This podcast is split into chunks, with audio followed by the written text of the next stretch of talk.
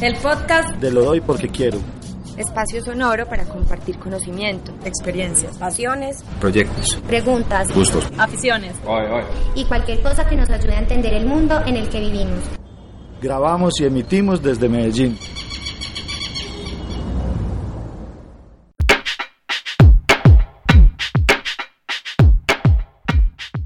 Buenas noches, buenas tardes, buenos días. Hola Andrew, ¿qué más? ¿Qué más? Bien, bien. Hoy porque quiero una nueva misión en tiempos Muy contento porque hace días, hace días no teníamos lo de hoy. es verdad. Es verdad, hace rato no nos veíamos, pero bueno, acá estamos en una nueva misión. Estamos entre Medellín y Buenos Aires emitiendo hoy esta nueva misión. ¿Qué pasó? Que me estoy escuchando en eco infinito, pero bueno, me voy a hacer la boba. Bueno, bienvenidas, bienvenidos. Estamos hoy con Luis Miguel Rivas desde Buenos Aires. Y pues nada, saludos Andrew, ¿cómo te va? Muy bien, muy bien. Aquí, como decía, muy contento.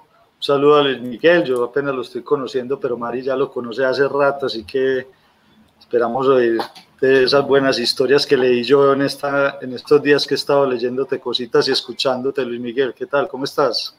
Bien, bien, Andrew. Bueno, yo también, eh, al contrario de vos, ah, no, lo mismo que vos, apenas te estoy conociendo, Mari ya la conocía, y bueno, listo, no, bacano, pues, eh, conversar un rato y charlar. Bueno, tenemos una primera pregunta, Miguel, eh, y es, ¿qué te gusta compartir sin esperar nada a cambio.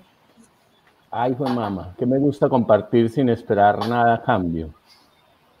Eh, historias, por ejemplo, que me se me ocurra en este momento.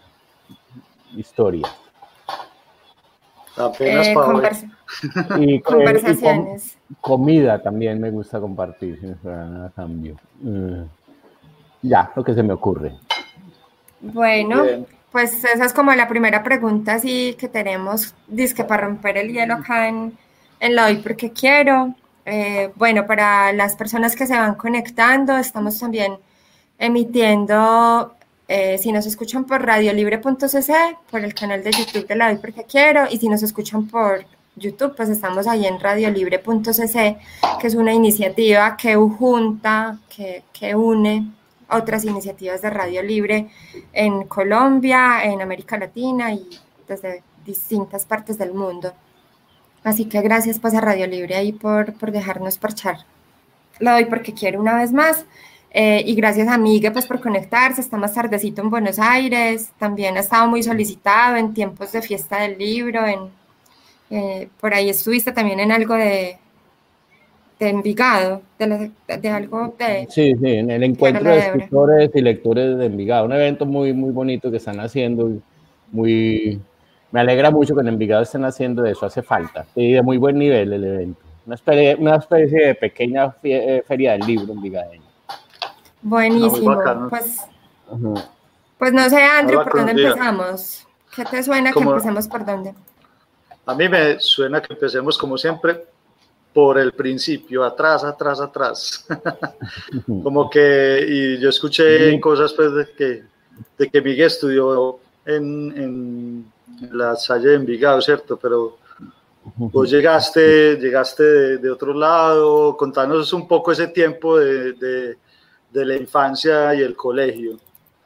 Sí, yo pasé, yo nací en Cartago Valle realmente por, por accidente, pero toda la infancia la, la viví hasta los siete años en Pereira porque fui fruto de un amor prohibido, entonces mi mamá pasó un embarazo medio clandestino por allá en, Cartago Valle, bueno, eso es otra historia. Eh, y, me crié en, la infancia con mi abuela en, en Dos Quebradas de Risaralda, realmente no era ni en Pereira, es una, una, un municipio que hoy está, pues ya es casi ciudad, pero en esa época era medio rural y además vivimos siempre en varias casas, pero vivimos casi siempre en casas más eh, cercanas como la parte rural, en lugares ahí como medio rurales urbanos. Y bueno, y ahí recuerdo que ahí hice el kinder en la, en la escuela de la señorita Fidelina, que era una cosa muy particular que lo estaba pensando la otra vez, era una, era una escuela que era en la casa de ella y como en el patio. Y ahí tenía ella kinder y primero.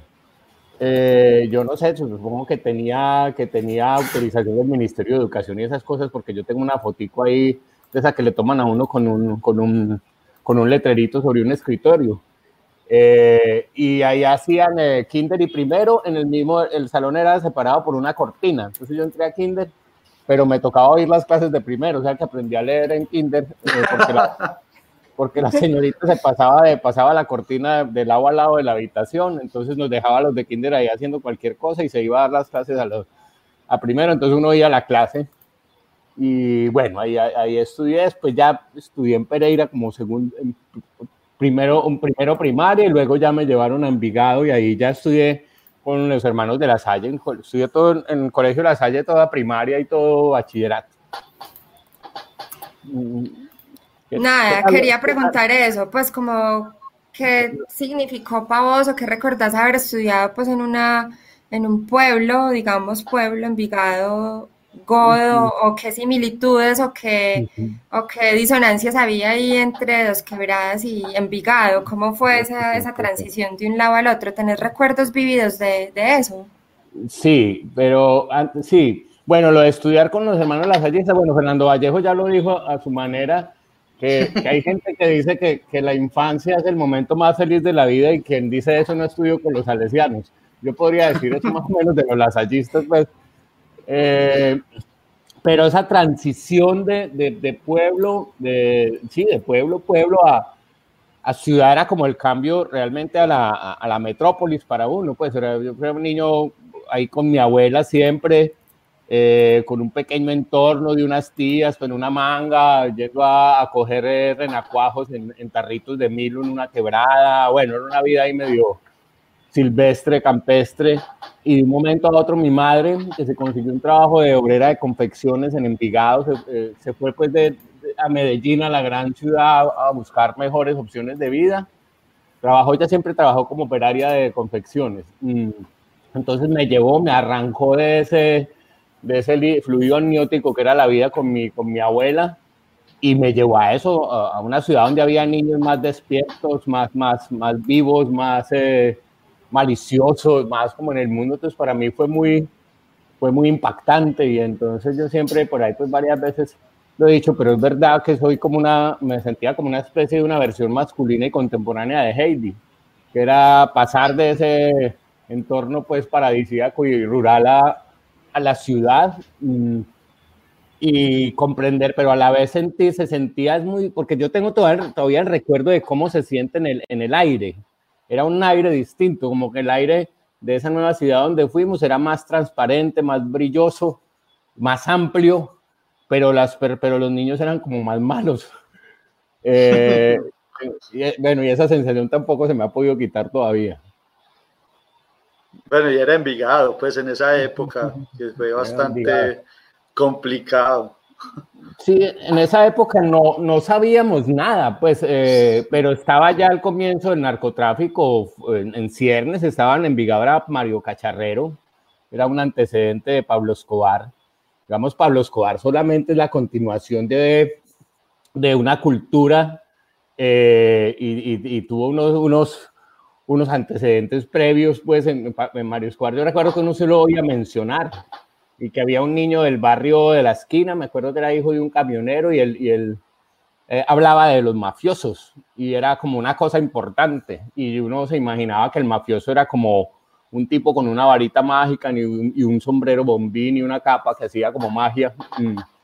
Eh, y luego ya empezamos a darnos cuenta de, de, que en realidad se hacían magia pues de otra manera, más, más, mefistosfélica, pero pero bueno, pero, pero digamos, todo eso son cosas que uno piensa ahora y como que, pero en ese momento uno solamente era un niño, uno solamente era un niño que estaba ahí adaptándose. Luego también entrar a un colegio con todos esos otros niños fue para mí fue súper, súper fuerte, fue muy duro adaptarme. Todavía me estoy adaptando también. Esos niños todavía me molestan mucho.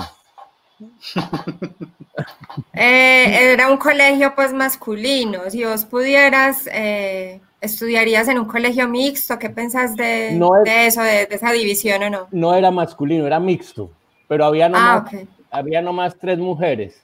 Una que se llamaba Dione, de la cual estábamos enamorados todos, y otra, miraba un poco también la mentalidad migadeña, que era morenita y, y no la querían y yo sabía que era porque era como humilde y uno también como que lo sentía mm, y uno pues en ese momento no tenía ninguna mirada de perspectiva ni ninguna compasión, entonces uno también se acogía a esa, a esa mirada general de, de, todos los otros niños, pero era como una, una cosa muy silenciosa que estaba ahí en el ambiente. Todo esto lo, lo pienso al cabo de los años. En, en, en, ese momento era nomás una atmósfera mental natural en la que, en la que se vivía.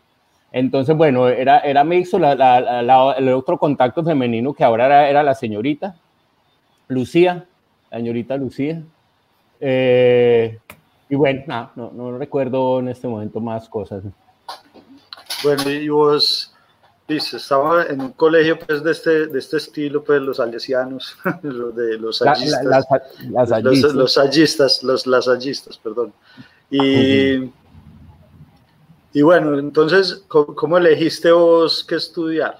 O sea, vos estás ahí en todo este entorno y fue una decisión directa, fue, yo, yo escuché pues que te presentaste a la UPB, pero a mí me gustaría saber cómo, cómo, cómo fue esa decisión, ¿fue fácil? ya, ya sentías que, que, era por el lado de escribir o eso apareció después?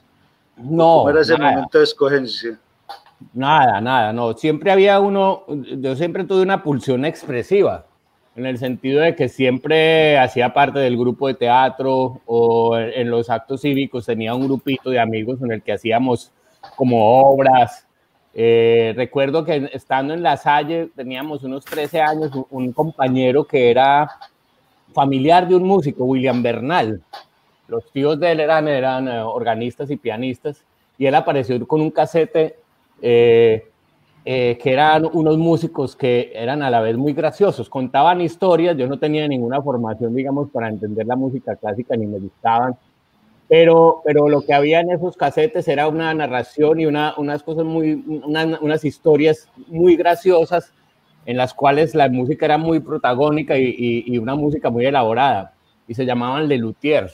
Entonces uno escuchaba, yo creo, me acuerdo que William Bernal nos puso ese cassette y, y, se pasaba ratos de, en, que no, en que no decían nada, sino que eran risas y risas, y después volvía a retomar la obra y, uno no sabía qué pasaba ahí. Bueno, con, con William Bernal montamos unas obras de Lerutier que yo no me explico y cómo, cómo hicimos, que, o sea, muy, muy chorotamente, me acuerdo que montamos las majas del Bergantil, eh, ah, sin saber nada de zarzuela, sin, sin, nada, pero, pero, pero con la puesta en escena y cantando, todo eso, y, eso lo presentamos en, los actos cívicos del colegio, y, y bueno, hasta nos, nos, llegaron como a conocer.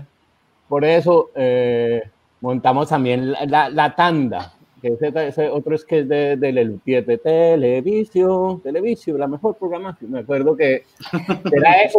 Y, bueno, William, que si era músico, a veces eh, con una organeta medio ponía música. Bueno, ese tipo de cosas. Me acuerdo que me, me, me gustaba mucho trobar. Con un amigo, el Kimbi, trobábamos, así que nos, nos íbamos caminando del, del Colegio Las Hallas hasta, hasta al Parque de Envigado, que siempre es, digamos, a un kilómetro salíamos del colegio caminando y nos íbamos trovando. Y bueno, entonces había una cosa, digamos, expresiva. Luego el, el, colegio montó un grupo de teatro y contrató a un, a un personaje que recién llegaba de Europa, desempleado y había, había hecho teatro en Europa y había tenido una, participado en compañías creo que importantes y llegó a Envigado. Se llamaba Cristóbal Peláez. Era un muchacho ahí grande, entonces lo, lo pusieron de, de director del grupo de teatro y entonces con él montamos, me acuerdo que montamos la, la eh, ¿cómo se llama? La piedra de felicidad, la piedra de la felicidad de Carlos José Reyes, una obra infantil de este dramaturgo colombiano y Cristóbal era, Cristóbal se volvió también en ese momento como una especie de padre, yo no tuve pues como una figura paterna y, y los ensayos eran que eran semanales y montábamos obras y y el colegio digamos, financió vestuarios y todo eso, eso fue muy bonito. Bueno, entonces digamos que todo eso, eh, ya cuando había que escoger una carrera, pues yo no, no sabía eh, nada, pero lo más era como periodismo, porque alguien me lo dijo, ni siquiera pues como que yo reflexioné eso. Y entonces yo creo que yo, yo, yo no sé si me, pregunté, me presenté a las dos universidades, a la Antioquia Bolivariana, no recuerdo si algo. Lo cierto es que pasé a Bolivariana y yo sin saber, pues mi madre no, mi mamá era obrera de confecciones, pues como yo no tenía como pagar bolivariana, pero yo era como completamente inconsciente de todo. Y llegué feliz allá y a la casa y bueno, no sé, en todo caso mi, mi mamá me pagó el primer semestre de la universidad y luego ya, bueno, ya es otra historia que yo de, hice toda la carrera en bolivariana. Y Miguel, yo tengo una pregunta ahí antes de que nos vayamos para la UPB eh, y para la educación superior y es como qué cosa odiabas del colegio, pues como que te gustaba ese universo de lo expresivo eh, y ya percibías algunas cosas clasistas pues en un colegio como la sayista, pero qué cosa vos dirías, ojalá nadie le volvieran a pasar esta clase de asuntos en la educación, eh, pues en el bachillerato, en la secundaria o incluso pues en la escuela misma en general?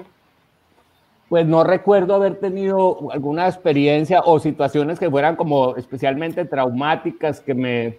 Pero en realidad yo creo que la, la, la disciplina, yo tengo un, un recuerdo sobre todo esas formaciones en el patio alzando los brazos adelante, también sin ninguna, me molestaba algo de eso, me molestaba algo de eso. Eh, y no sé, pues me parece que eso no se debería hacer en ningún colegio, pues es una cosa como militar. Eh, que, otra cosa, bueno, sí, el autoritarismo de todas maneras del rector, o sea, como que hay una, cuando te llamaban del rector, o bueno, también esa relación vertical con los profesores, eh, algunos no jugaban a eso, pero el, ambiente estaba hecho para que se jugara a eso. Y entonces el profesor que quería aprovecharlo o hacerlo, eh, eh, lo ejercía. Y yo como que nunca entendía que te, que te dijeran que algo es así, es así, si le gusta bien o si no para rectoría y con la anotación en la hoja de disciplina o lo suspende, bueno, todas esas cosas me parecen sobre todo innecesarias, eh, innecesarias y que me parecía que no, como que no, no aportaban a que uno aprendiera nada, sino como para, para engrosar un poco la, la, el ego y la autoridad del, del, profesor o de la persona que quisiera pues ejercer. Y eso además se replicaba también dentro de las mismas relaciones de los alumnos, sobre todo como que esa atmósfera vertical aparte pues de la, porque uno también le puede hacer el juego a eso como estudiante y mamarle gallo y armar una atmósfera, pero el problema es que eso está interiorizado también dentro de los mismos iguales, entonces también hay esa, esa cosa autoritaria que además no es solo del sistema educativo, sino que es de una, de una sociedad, de un modo de entender las relaciones entre las personas, de una sociedad pues yo creo que no solo colombiana, no solo envigadeña, de una gran parte del mundo, de cómo ha operado el ser humano pero con, con los énfasis particulares de la cultura envigadeña, pues donde sí se estaba mezclado también la superioridad, la, también el, eh, eh, la familia, la plata, eh, la, la, belleza física, bueno, todas esas cosas, pero en realidad el esquema mental provenía de la manera como funcionaba el colegio, pues también, y, y esa cosa de, de, obedecer. De obedecer. esa cosa que también estaba desde la casa, pero que en el colegio es como que los valores eran qué muchacho tan, tan calladito, tan juicioso, tan obediente. Eran como las palabras más, como que uno si quería eh, ser querido en el mundo, tenía que ser calladito. Luego me di cuenta que nosotros, por ejemplo, no, para nosotros no existe la expresión de que alguien sea crítico, sino que es problemático. Claro. Pues y además que nos decían como, no conteste, eh, no sea palabroso, deje hablar a los mayores, o sea, en un... Fuimos levantadas y levantados en, un, en una forma de sociedad en la que expresarse pues era ser eh, grosero y ser, problemático, pues eh, sí, la libertad de expresión ha sido un problema desde antaño, pues desde vieja data. Antes muchas gracias que uno hable. a mí bien. A mí en este momento, sabes que me hiciste pensar en algo que no había pensado. Yo por, por el asunto de la pandemia, pues me tocó volver, volver a dar clases y en este momento estoy en un colegio y llegué, y llegué en la virtualidad. Entonces las clases, bueno, ya estábamos pues como semipresencial, pero empecé cuando era completamente virtual en medio de la pandemia. Y me acabas de hacer como relacionar algo que yo no había relacionado mientras hablabas, y es que en esta pandemia, pues ya sabemos que a nivel gubernamental, pues es una de las formas que están aprovechando de ejercer control sobre la población, ¿cierto?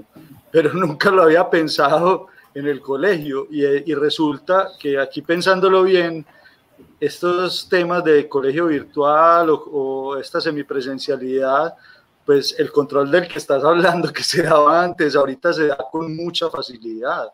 O sea, es, eh, yo, yo, no, yo no había caído en cuenta, pero yo no te puedo decir con, con certeza quién es el necio de ese salón y ya les he dado clase durante mes y medio, porque no, eso pues sí, el control en esta situación frente a los pelados de colegio es demasiado fácil pues también, y no sea el ámbito tampoco para, porque el primero que hable por ahí, por ese, por ese programa, puedo molestando al profesor o diciendo cualquier cosa así por charlando, es otro contexto distinto en una pantalla cuándo son los últimos de, de, la fila que hacen chacota por ahí fondo ¿no? apagan la cámara, supongo, pues, ¿no? Sí. ese, grupi, ese grupito de la cámara, de la cámara apagada se separa. Claro, claro. Qué tristeza. No, no. Y los que se están juntando pues en la casa a oír la clase juntos también. Que también pasa. Pero, ahí, hay un asunto, ahí hay un asunto que yo pues no lo tengo resuelto, pero lo, me lo planteo y sobre todo ahora que tengo un hijo y es el asunto de la disciplina y, a mí me parece importante la, disciplina, la autodisciplina, eh, el hecho de, disponer, de, disponer las energías para una labor constante en cualquiera que sea el ámbito, para, para aprender algo, para escribir una novela, para lo que lo que no, me, no, me, no es que no me guste, con lo que no, no me parece es, es, es, la disciplina como, una, como un mandato exterior que te obliga a, a, encarrilar tus acciones y tu pensamiento por un solo lado, sin ser ni siquiera consciente de, de, eso, a qué, a qué intereses, eh, eh, a qué intereses les interesa, valga la redundancia. Y entonces eso, es, creo que también eh, la educación, en la educación tiene que haber algo de, me tiene, no, la educación me parece importante un poco esa, esa, ese estímulo de la disciplina, de la autodisciplina, del esfuerzo, de la exposición de energías para lograr objetivos. Pero de esa manera institucional, ciega y, y, y, que no tiene ningún valor, eh, esa es como mi, mi pelea. Sí, que no hay reflexión tampoco, ni siquiera pues alrededor de... Que es más autoritarismo pues que, que, la... Y una disciplina. disciplina pues... No, e incluso... Como ruta para conseguir propósitos o para organizar pues como, como metas o cosas que uno quiera. Y un punto medio, es que es como no, no, no sé, entre entre una libertad, una posibilidad de desarrollar todas las, capacidades, la sensibilidad, la, y también una preparación para enfrentarse al mundo. Yo pienso a veces en esos experimentos que se han hecho tantas veces. Pues, en, Colombia hubo ese experimento de Stanislao Zuleta con sus amigos de no, de no enviar a los hijos a la escuela y formarlos ellos mismos. Y, y bueno, eran chicos súper brillantes, eh, eh, eh talentosísimos, eh, sensibles, pero no sabían coger un bus. Entonces no, no sabían eh, ganarse un peso para comprar algo, no sé. Eh, eh. entonces, y, y, sus vidas, muchas de esas vidas finalmente se, esa sensibilidad terminó siendo arrollada por, por, este sistema. Entonces, bueno, no sé cuál es como la, la, manera en que, en que puedan... en que puedan aunarse esa posibilidad de desarrollar todos los talentos y toda la sensibilidad y la libertad y, y poderse mantener en este sistema, bueno, habría que empezar por cambiar el sistema. Pero mientras eso se hace... Bueno, Miguel, entonces te vas para la UPB y te vas para una carrera bastante afín a qué? ¿A la producción audiovisual ya o, o a lo publicitario? ¿Cómo, ¿A qué mundo llegaste pues ahí en, en la UPB? Eh, No, era, bueno, la definición clásica de comunicación social de, un mar de conocimientos con un centímetro de profundidad. En esa época, además, era comunicación social en, general, ahora hay más especialización, relaciones, entonces uno veía de todo, puede ser, de periodismo escrito, radial, cine, relaciones públicas, derecho, eh, de, de todo, de todo. Pero yo cuando llegué, yo no sabía ni a qué iba. Ahora, en, mi clase social y en, mi, en, el contexto, lo común es que uno iba a la universidad sobre todo era como para salir adelante. Eh, en ese momento no es que tuviera una inclinación, voy a desarrollar ese talento, voy a... No, nada, voy a hacer una carrera para ser un profesional y salir adelante y no vivir para ser alguien en la vida. Claro, y, y, en ese contexto salir adelante es no vivir en este barrio, sino irse a vivir en una urbanización cerrada, tener un auto, eh, no sé, casarse con una muchacha que sea también profesional, eh, a los tiempos, si se puede comprar una finquita por allá en Oriente, eh, todas esas cosas. Después ya conseguirse una, un amante para los fines de semana, emborracharse viernes y sábado, trabajar en la oficina. Bueno, no sé, supongo que más o menos eso era lo que uno tenía sin darse mucha cuenta. También en una época, también en una época, sobre todo, también quise ser mafioso, pero antes de la universidad, yo creo que en los primeros semestres que era como la opción que, que uno veía, y uno veía a todos los amigos del barrio o, o, algunos, no todos los amigos, un chico de la misma edad de uno que un momento a otro aparecía con tremendo carro y con nenas, iban y, y, uno seguía pues ahí como en la esquina, y entonces era como una opción dentro de esa atmósfera mental eh, que, que, era el mundo, que era la vida, la opción que había era esa, yo pues no, nunca me, nunca me ofrecieron ni nada, ni, no, no, me vieron cualidades y yo tampoco, yo creo que no fui, yo no fui famoso fue por falta de oportunidades. Entonces, además también me gustaba estudiar y todo el cuento. Y, bueno, entonces estaba la opción de estudiar. Eh, entonces, no, no fue una intención, digamos, lo, lo, que digo, la entrada, yo creo que como la mayoría de chicos de, de la clase media, de los sectores populares, no, no se vaya con una conciencia no se estudia para eso, se estudia, no se estudia para desarrollarse, para crear algo, para... Y bueno, ya sobre la marcha, ya sobre el estudio, sobre la universidad, porque la universidad ya es otro cambio también. En primer lugar es salir del pueblo de uno, en mi caso de Envigado, y tener que ir al centro.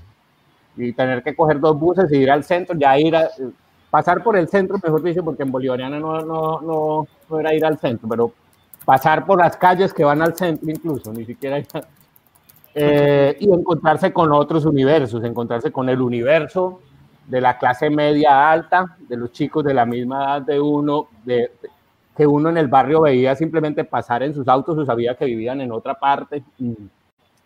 Eh, y, y, encontrar también otras escalas de valores, ver profesores eh, brillantes y ver que eso les daba autoridad y que vos los veías y había como un valor, una autoridad y había una una cosa de poder también, algo, pero algo que a vos a mí me deslumbraba. Entonces, como empecé a darte cuenta que, uy, que no solamente el tipo que valía era un tipo, el que tuviera plata, puede decir que, que, fuera el más berraco, sino tipo que sabía, era, era importante encontrarse gente que se había dedicado al conocimiento, por ejemplo, y que, y que lo transpiraban, que, lo, que en su modo de, de, de moverse era distinto, en su manera de hablar había una cosa especial que lo hacía uno, para uno era extraño y era, en Bolivariana tampoco es que fueran muchos los profesores así, en las universidades públicas, eh, eh un poco en la Antioquia creo que era más común, yo conocí uno, dos, dos profesores así, también había mucho profesor funcionario, pues. Eh, bueno, entonces ese el, el, cambio, estábamos hablando de eso, el, como el derrotero de una vida, cualquiera, en este, de alguien de un sector popular que va, en este caso la, la mía.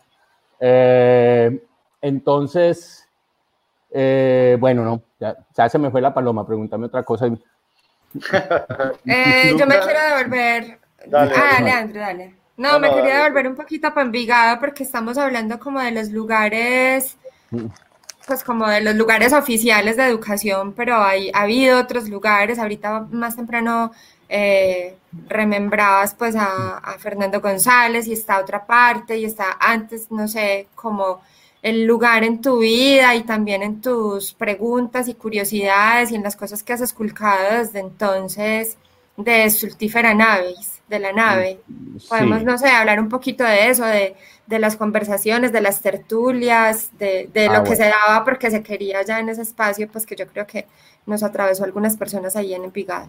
Listo, sí, no, eso fue ya mucho después y antes hubo esa trayectoria, digamos, la, los cambios de uno ya en la universidad, después de pasar eso, cuando te digo, cuando uno empieza a meterse en los textos, empieza a leer y, y a leer de, a leer de verdad será la expresión, no sé, eh, o a, buscar un conocimiento, a buscar un conocimiento que no, que va más allá de hacer la tarea para, para, para ganar la materia, sino buscando algo que le diga cosas sobre el embrollo de uno o sobre el embrollo del mundo en el que vive.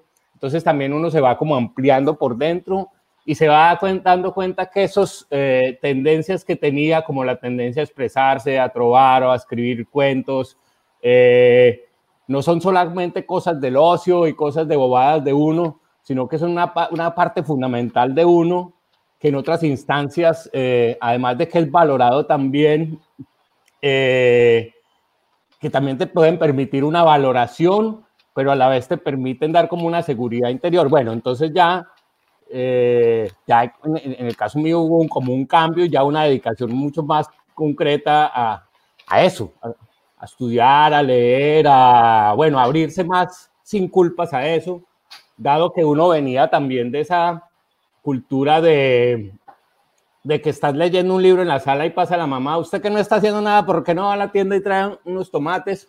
O que somos de una clase social donde como está tan marcada la cosa de la supervivencia por encima de todo, por ejemplo, no hay un escritorio para hacer las tareas, uno hace las tareas en el comedor. O sea, lo importante es comer primero. Y cuando uno ya come y no hay nada, está desocupada la mesa, ahí sí puede hacer las tareas. Y no se trata una cosa de, plata, porque se podría destinar una mesita por allá a un ladito donde se hagan las tareas, un espacio donde haya un honor a esa actividad de, los libros, ¿cierto? Entonces, eh, viniendo, digamos, de, esa, de ese contexto, digamos, espiritual y mental, empezar a descubrir que vos tu esencia tiene mucho de mental y de espiritual y empezar a reconocerte en eso y a ejercerlo y a dedicarse a eso. Entonces, bueno, ya en la universidad tuvo también mucho que ver con eso, las lecturas, todo eso, la apertura del mundo, el conocer, como te digo, otras clases sociales. Eh, y bueno, entonces, digamos, ya ha firmado eso en uno como actividad, como identidad, como eh, vos empezás a relacionarte y armar también un mundo y empezás a conocer gente gente que tiene que ver con esas mismas búsquedas y ahí es donde llegamos al tema pues de la, de la nave de los locos, donde yo llegué ya pues, sí, Andrew. Sí, pero no, yo para no escaparme de la época, antes de llegar a la nave de los locos, porque es que lo que me contás es como la historia, lo que decís, es como la, tu historia es la historia de todos los que estudiamos, ¿cierto? Que muchas veces llegamos a la universidad, ¿cierto? Como sin saber mucho de la carrera incluso, o nos la vendieron de, nos vendieron la carrera que era otra, pues como que las carreras también las están vendiendo y venden cosas que en realidad no son la carrera que uno estudia. Pero bueno, entonces vos así llegamos todos y nos vamos descubriendo y algunos reafirmamos lo que escogimos y otros no. Entonces la pregunta es esa, vos cuando ya entras en este rumbo de, bueno, ya, o sea, ya quiero, esto es lo que me gusta, me estoy descubriendo, ya empiezo a encontrar estas respuestas, ¿No te provocó pasarte de carrera o, simplemente afirmaste, bueno, aquí sí puedo lograr, si estoy encontrando las cosas que me, están gustando? ¿O, o cómo fue ese momento? ¿cierto? Porque lo que le pasa mucho, si pasa mucho en la academia, es que estos pelados pues terminan las carreras por muchas razones, pero en realidad no es lo que les apasiona. Y, y, nos ha pasado a muchos, pero tarde o temprano pues se van, algunos más temprano que tarde, algunos en la mitad de la carrera dice, no más, yo quiero es cocinar y me voy de cocinero por encima de mi familia o de antropólogo, me, faltó, me pasó también con una chica. Eh, no sé, es como eso, como vos en ese momento le dijiste, no, está así en la carrera, o, o, llegaste a mirar otras opciones, esa sería la pregunta. A mí me, me, hubiera gustado estudiar psicología, por ejemplo, pero también estaba la, aún sabiendo y ya encontrándole el valor al conocimiento y la pasión por el asunto, por, por, por, los libros, digamos, eh, seguía de todas maneras el otro plurito de la, de que bueno, pero, pero, pero hay que vivir algo. Entonces, hay que vivir de algo y, comunicación social permitía como posibilidades laborales, todas esas múltiples posibilidades, la mayoría fantasmales en todos los rubros que se enseñaban. Eh, pero bueno, pero estaba eso y a la vez eh, se ejercía la palabra, se podía, era, era, a través de escribir, a través de, de, pensar cosas. Eh, entonces, no, no, no, pensé pues en, en, en pasarme.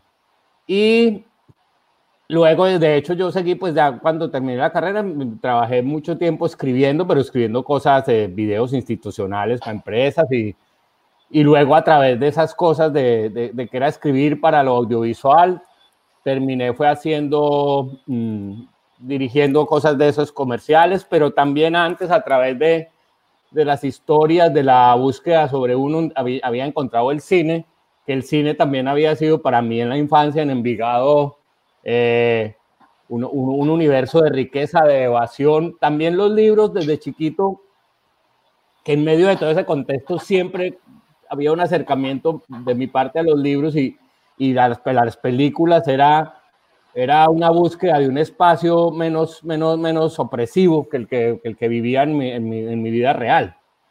Y entonces en, en, en Envigado veía el Teatro Colombia, pasaban películas de, de, chinos. Me acuerdo que pasaban películas de chinos, iba a haber muchas, eh, los, los, los, dobles de vespertina de los domingos en la tarde. Eh, y bueno, pero había esa cosa de ir a un lugar donde te contaban unas historias y te metías en otro mundo.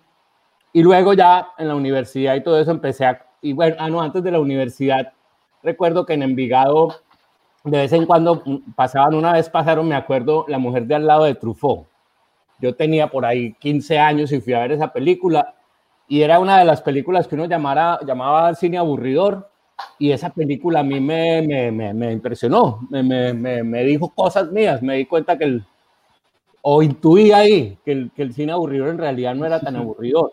Eh, y, y, bueno, bueno, ya en la universidad, digamos, pero no había ningún, en mi entorno no había algo que le diera valor a eso, pues como que luego ya en la universidad, como, como les digo, entonces ya había conversaciones sobre eso, incluso la, la, la tarea de ver películas para tal materia, ta, ta, ta. entonces ya, ya y, también fue esa otra, otra de, mis, digamos, de mis pasiones un tiempo, ir a ver películas y ver películas. Y entonces ya cuando empecé a trabajar en, en, en la cosa audiovisual que no tenía que ver con el arte de cine ni nada, pero tenía que ver con, con escribir historias así fueran de una empresa, de cómo se hace un tornillo, pero, pero escribirlas y, y, y contarlas con imágenes eh, y después ya poder participar en la producción de eso, dirigir o ser asistente de eso, uno se creía que era un, director de cine, pues que era Truffaut dirigiendo el video de cómo se hace un blue jean.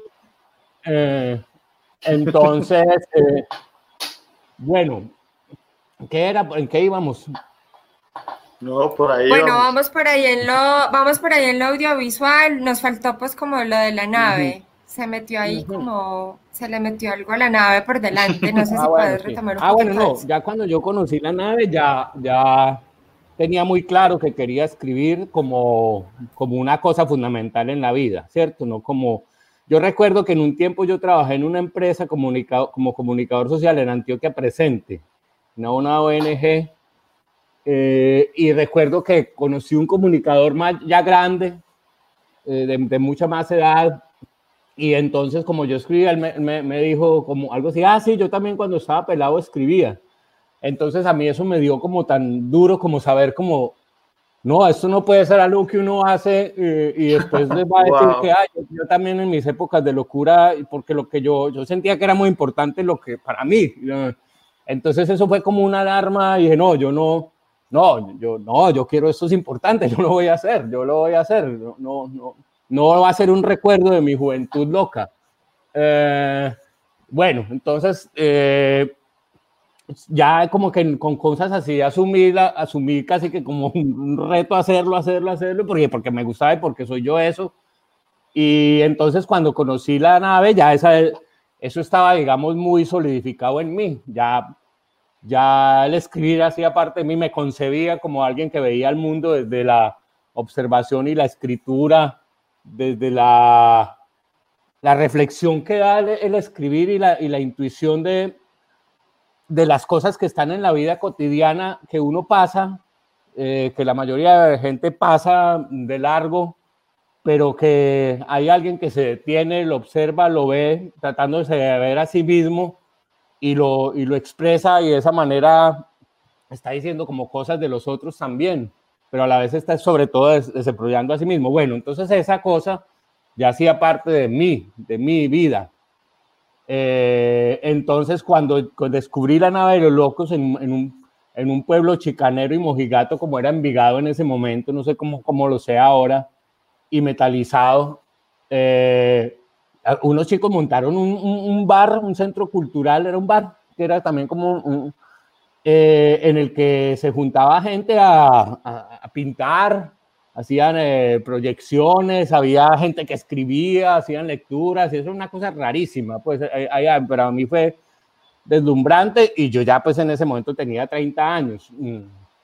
Eh, y entonces empecé a ir y empecé a ir y ahí se, me empecé a juntar como, como dicen los hilos invisibles que entretejen los dioses o como dicen los paisas, Dios los hace y ellos se juntan, ¿cierto?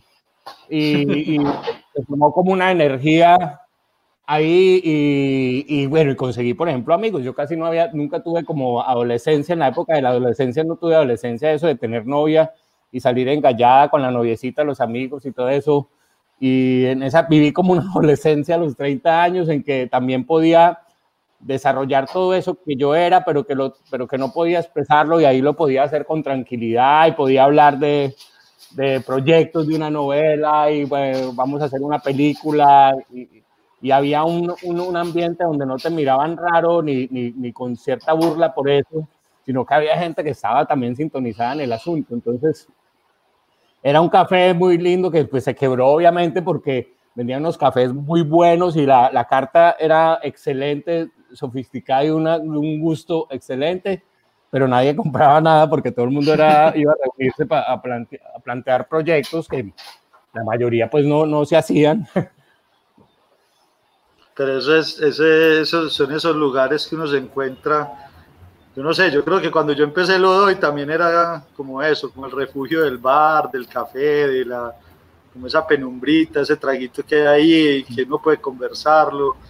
Esa, esa idea siempre la tenemos, yo no sé si es como del ser humano, pues que, porque siempre en la historia también uno se lo, se lo encuentra y se lo encuentra y se lo encuentra. Esos, y esos lugares de reunión donde uno puede al menos distensionar de la, de la vida tradicional y normal que hay afuera de un ¿cierto? Sí, como Pero esos lugares en Medellín, esos lugares en Medellín, pues o en estas cercanías son muy raros, que no lo echen a uno si tiene una cerveza pues toda la tarde y está ahí conversando y conversando y haciendo proyectos y, y soñando pues proyectos inviables, sobre todo si son culturales o educativos. Entonces lugares pues como, no sé, como el guanábano o como la nave no, no son tan comunes. Eh, están en vía de extinción, pues además.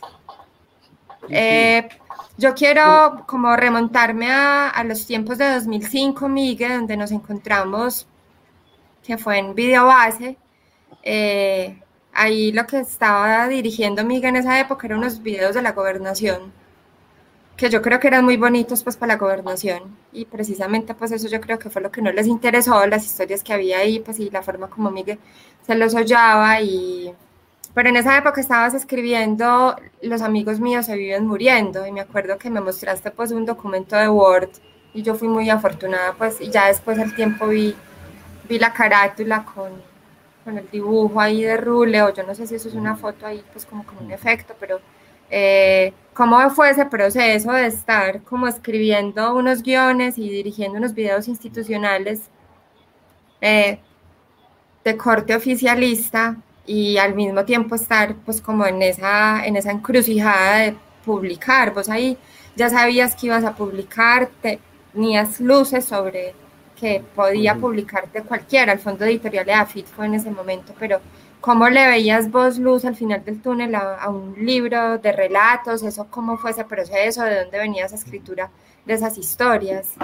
Sí, yo lo que sí tenía claro es que quería escribir y ya me sentía en el mundo como una persona que escribe, que ve el mundo desde alguien que escribe, pero pero obviamente de eso no se podía vivir y entonces trabajaba haciendo esos videos eh, institucionales. En ese caso, el que nos conocimos fue, fue una temporada larguísima que era visitar todos los municipios de Antioquia haciendo unos videos y bueno, lo hacía como el trabajo que hay que hacer para ganarse la vida y que eh, era el menos infortunado dentro de las posibilidades. Eh, pensaba que por lo menos no estaba vendiendo en una ferretería, atendiendo detrás de un mostrador y me permitía salir, conocer, me permitió conocer Antioquia desde, también desde esa perspectiva, hasta dónde podía uno llegar de acuerdo a la empresa para la que estaba haciendo el video, pues.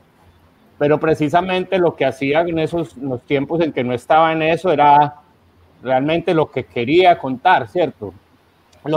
el trabajo en cosas institucionales de esa publicidad empresarial, como que me, hacía, eh, me enfatizaba mucho, me, hacía ver mucho más claramente eh, los límites que hay eh, en, usar las palabras para, cosas que no son lo de uno, ¿cierto? Para, ganarse la vida. Entonces me daba muchas más ganas de hacer como una especie de rebeldía, incluso de, de escribir por las noches mis cosas y contar todo al revés de lo que veía pero, pero ni, siquiera pensaba en publicar mucho, o sea, digamos si era como un sueño, pero un sueño de esos que uno no como que ve, ve como lejano y no, no, ni siquiera da los pasos para, para buscarlo, y, pero sí tenía muchos cuentos desde el, desde el 90, en, Los Amigos Míos vive muriendo, hay, hay un cuento incluso que fue escrito en 1990, y hay cuentos de, muchos, de, de muchas épocas y otros de esa época, del 2005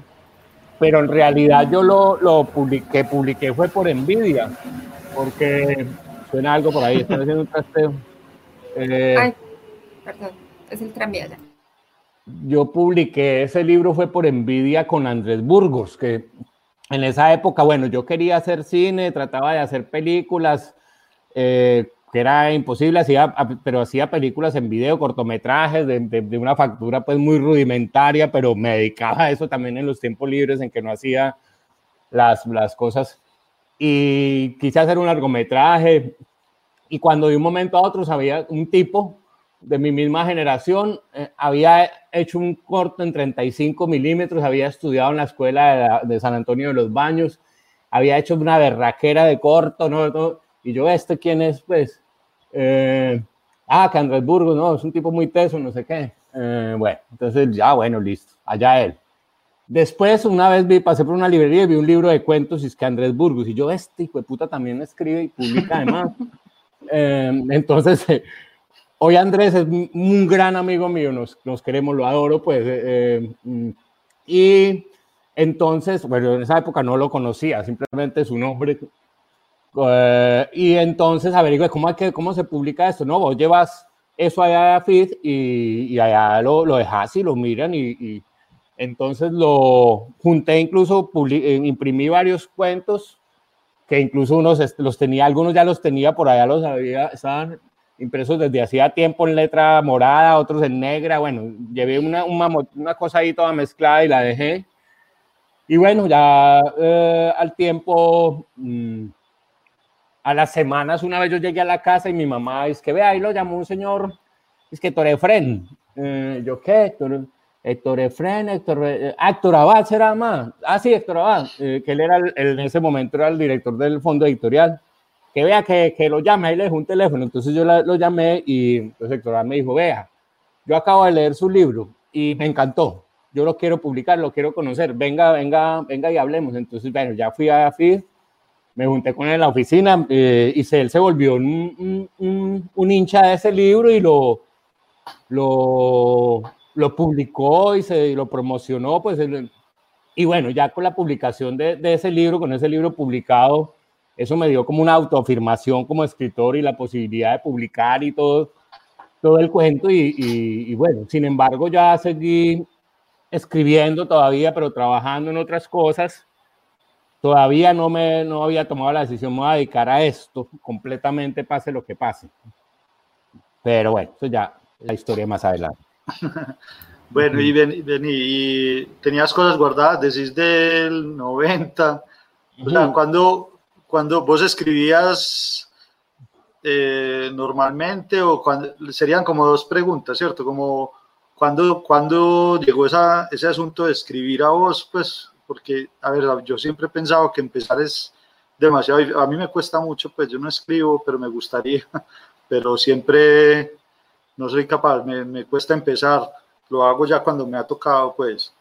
Entonces sería esa pregunta de cómo, cómo, cómo arrancaste, pues, y tomaste la decisión. Pues, cómo arrancaste a escribir y cómo llegó esa decisión de, bueno, yo ya sí le voy a buscar el, el, voy a seguir escribiendo con juicio porque sí quiero publicar.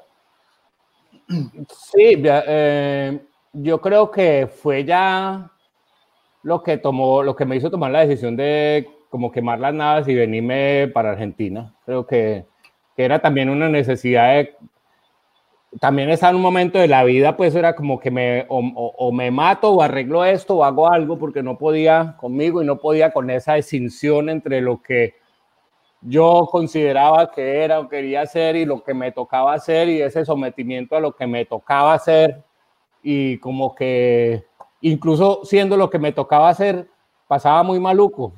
Entonces, como que eh, ahí, eh, digamos que esas circunstancias fueron las que me hicieron tomar decisión, no, voy a, voy a escribir, voy a escribir como lo que sea, pues como sea, como sea, me voy a dedicar a eso, a mis historias.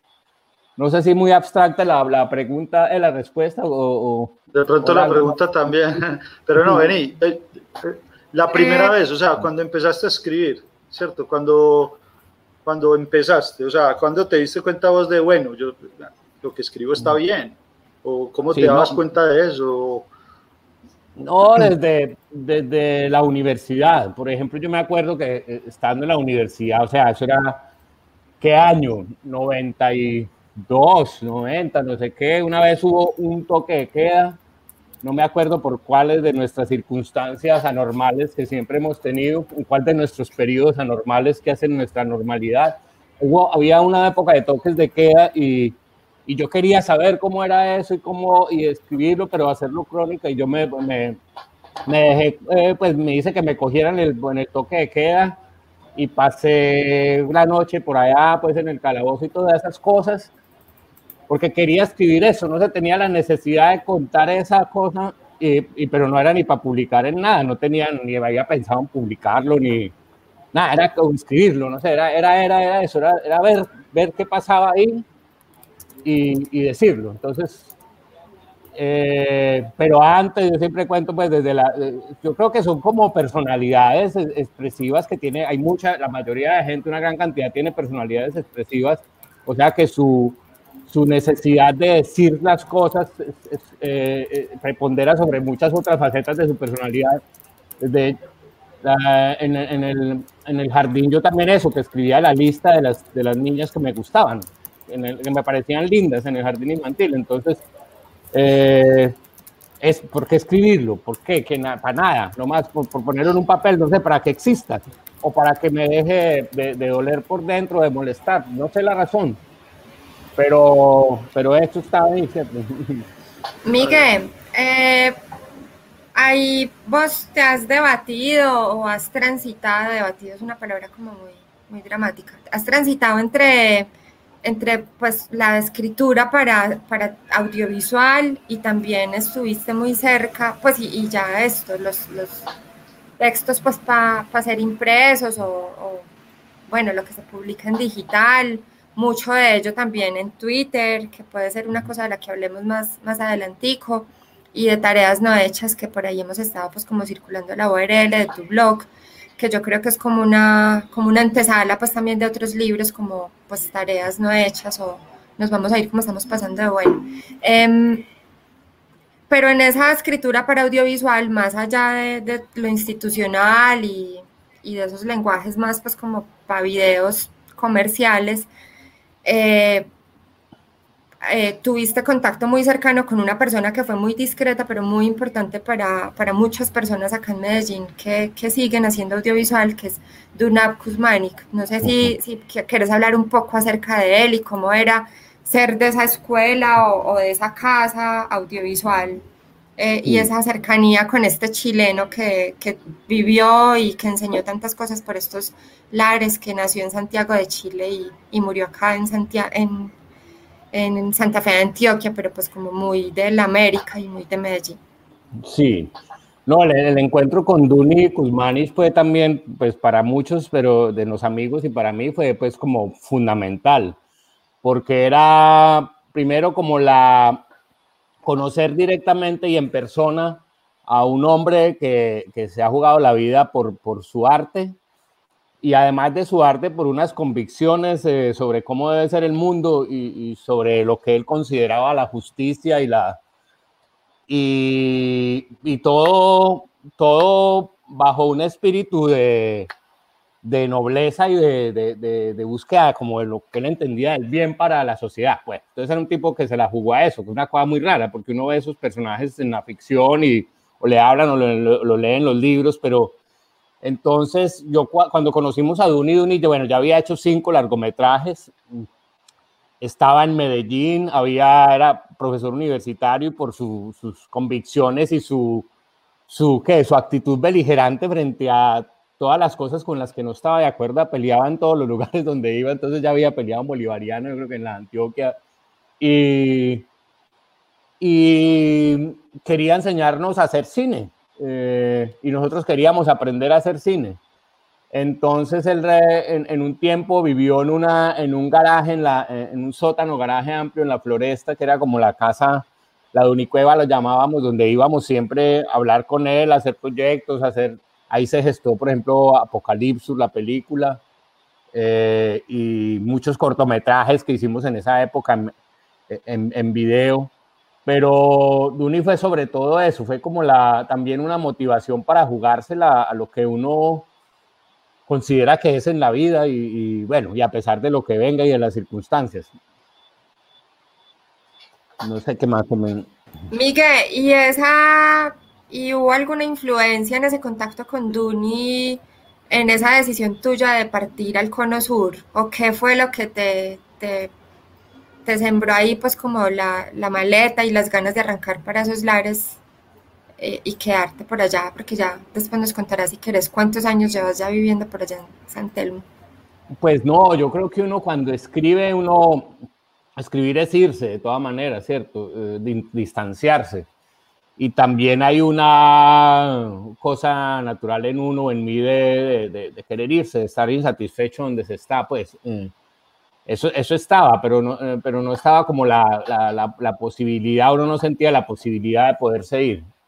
Eh, no, no, fue propiamente por Duni que, aunque Duni también, como tenía tanto mundo y su vida, sus historias que nos contaba habían transcurrido en tantos países, en tantos no, pues cinco o seis países, eh, eh, yo creo que eso también sembró en uno esa, esa, posibilidad, ¿cierto? Eso, es posible, o sea, alguien que tengo cerca lo ha hecho, ha vivido así a su manera, pero de todas maneras nunca, no, no, no, tenía, yo no tenía como la, la idea de que fuera, de que pudiera hacerlo realmente. Es posible, pero no puedo hacerlo, más o menos era la...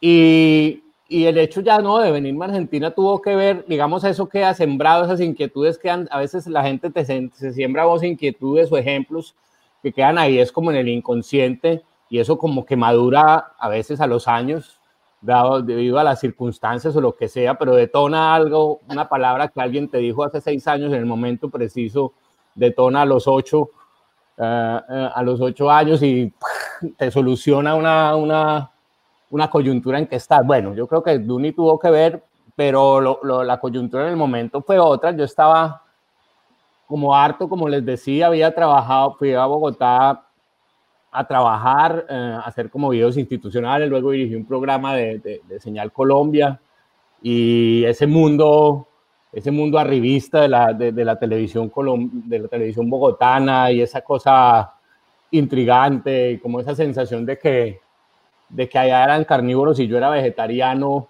mm, mental, mm, como que no me, no me, no, no, no podía, bueno, y luego volví a Medellín y tampoco me hallaba porque Medellín ya era un pueblito, entonces no, no, no, no me hallaba en ningún lado y trabajé en, en la Universidad de Medellín, me acuerdo que el, que el decano era Mariano y yo era profesor de, Cine 2, donde los chicos tenían que hacer un cortometraje, pues, y entonces me acuerdo que él dijo una vez que en este semestre no hagan, solo pueden hacer películas del el tema de deportes, porque la universidad había hecho un convenio con no sé quién. O sea, que no, no me hablen de cosas de sociales y esas bobadas, sino de deportes. Y entonces yo como que, uy, di ese curso y todo eso, pero decía, ¿qué es esto? Pues, y, no, como una sensación de estrechez muy, muy, muy loca. Muy, también la actitud de gente que, de 40 estudiantes, pues a tres realmente le interesaba lo que uno iba a enseñar ahí, y era gente de universidad, no uno era de bachillerato. Y a gente ya vieja pensando en cuánto, profe, súbame la nota, bueno, todas esas cosas. Y luego tener que coger una buceta de rasellón al mediodía con ese solazo relleno, relleno de gente para ir, volver a la casa a almorzar, para coger otra buceta, para por la tarde ir a dar clases.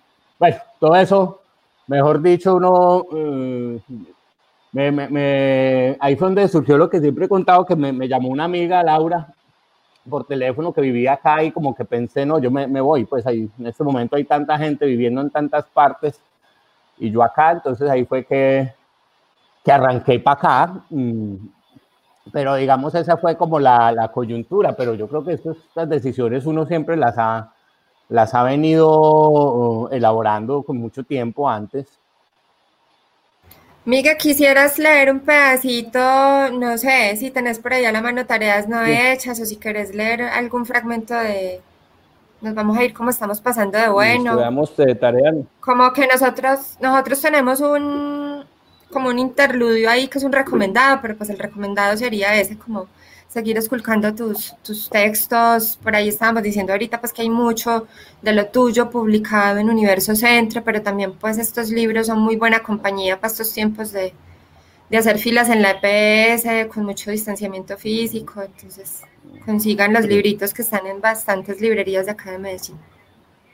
Bueno, voy a leer una, una croniquita relativamente corta de, de dos paginitas y media de, tareas no hechas que se llama Fucha, que es, es eh, precisamente desde el tiempo que viví en Bogotá, que me, me, me, llamaba la atención que yo trabajaba en ese medio pues de la televisión y donde se hacían, también me, en esa oficina se hacían comerciales de televisión, entonces estaba todo ese mundo play de la televisión y donde había una cosa con el lenguaje, de la cosa del inglés de los niños chetos, pues el niño Yuppies, ah, vamos a hacer el storyboard, el storyline, una, una cosa toda, pero viviendo en una ciudad con nombres indígenas. Eh, con, con, con, nombres de gente que ellos despreciaban, pero palabras que les tocaba pronunciar de todas maneras todos los días porque tenían que pasar por esas direcciones. Entonces esa cosa del lenguaje como elemento de poder de comunidades sometidas, y, pero que a través del tiempo como que un poco se desquitan a través de eh, y poseen al poseedor a través de las palabras. Ya les hice spoiler de la crónica, pero acaba. Hay una estación del Transmilenio que se llama Fucha. Yo creo que en Medellín a nadie se le ocurriría ponerle un nombre como Fucha a nada, a no ser que quisiera llamar la atención. Cuánta diferencia en la sonoridad del lenguaje y en el sentido de las palabras a tan solo 350 kilómetros de distancia. Para la, sonoridad diminutiva y empalagosa del lenguaje paisa, una palabra como fucha suena a chiste, a mamada de gallo, a gracejo de mecánico. No pasa desapercibida. En Bogotá ese nombre es normal, no amerita especial atención. Hace parte de la atmósfera auditiva de la ciudad. Bogotá es también un modo de sonar. Entra por los oídos muy distinta a Medellín. Los sonidos de esta ciudad se escuchan nítidos porque no tienen montañas en las cuales rebotar y parecen ser conscientes de que no poseen una segunda oportunidad para ser escuchados. Entonces aprovechan y se manifiestan con precisión y certeza antes de perderse en la atmósfera. En medio de la algarabía de una calle, cada pito, cada grito, cada motor, cada pregonero, cada ruido, mantienen una fuerza individual dentro del conjunto.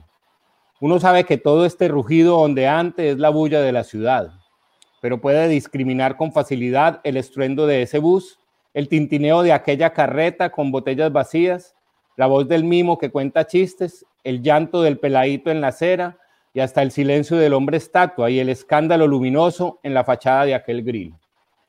Y como parte esencial de la atmósfera sonora que define esta ciudad está el eco, de las millones de conversaciones cotidianas de 7 millones de habitantes durante 24 horas cada día.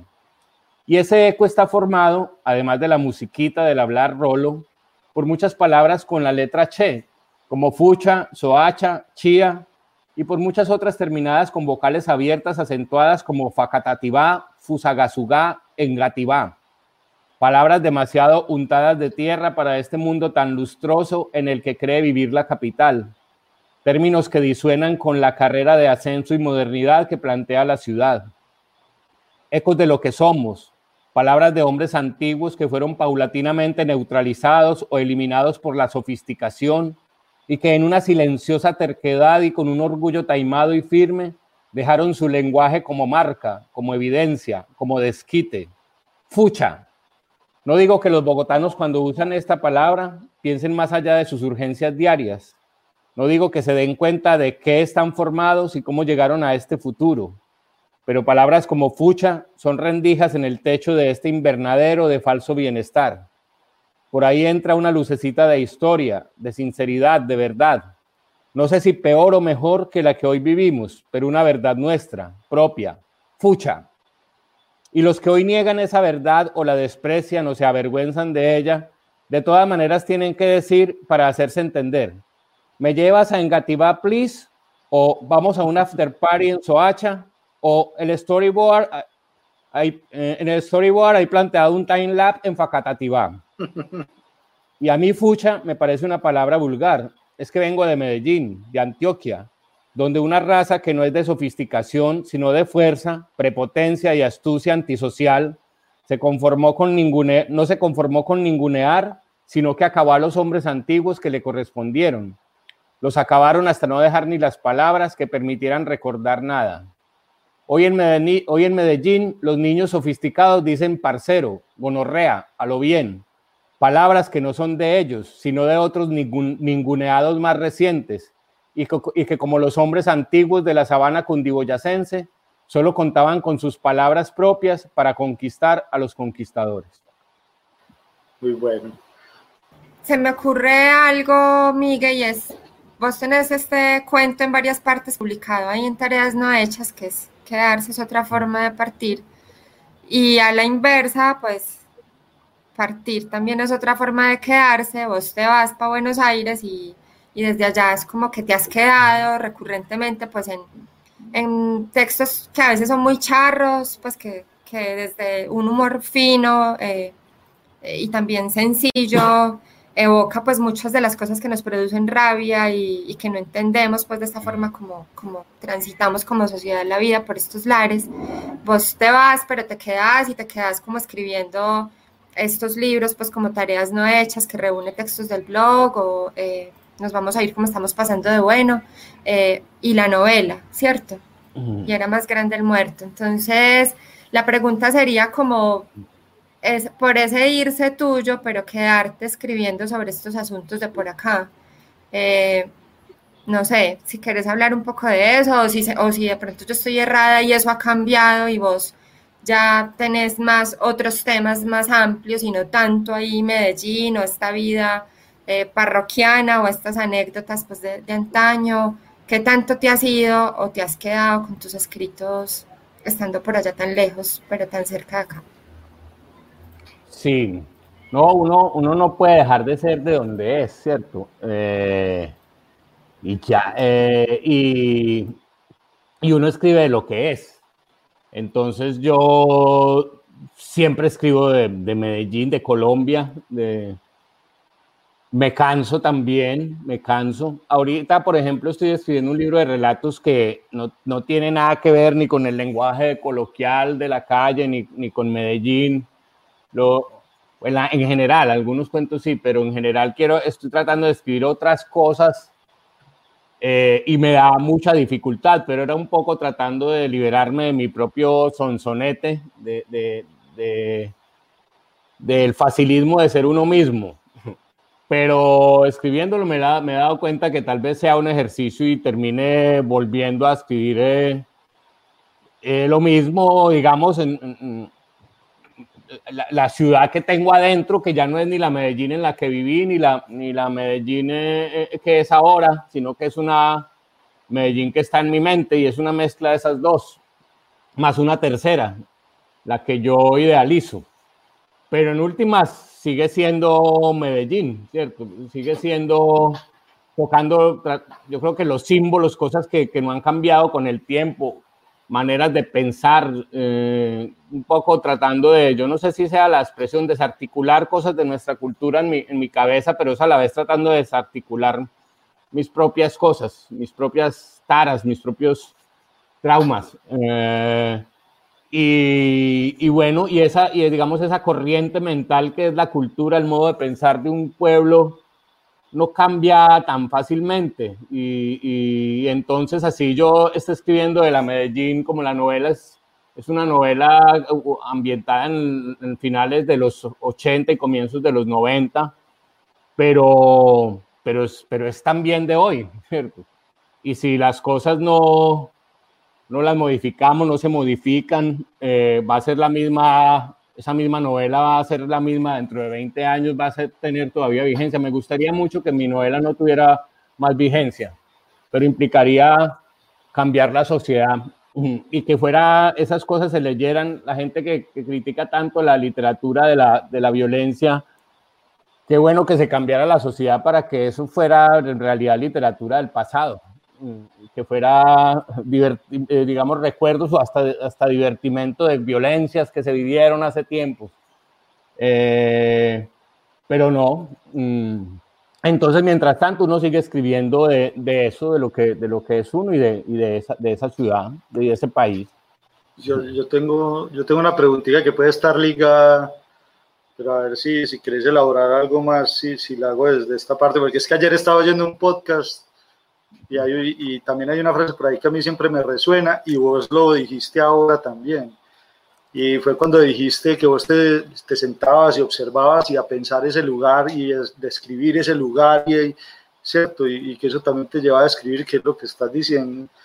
Y la, la frase que escuché ayer es esa de, de, que alguien, estaban entrevistando a un escritor en un podcast y él dice, no, es que yo escribo para pensar.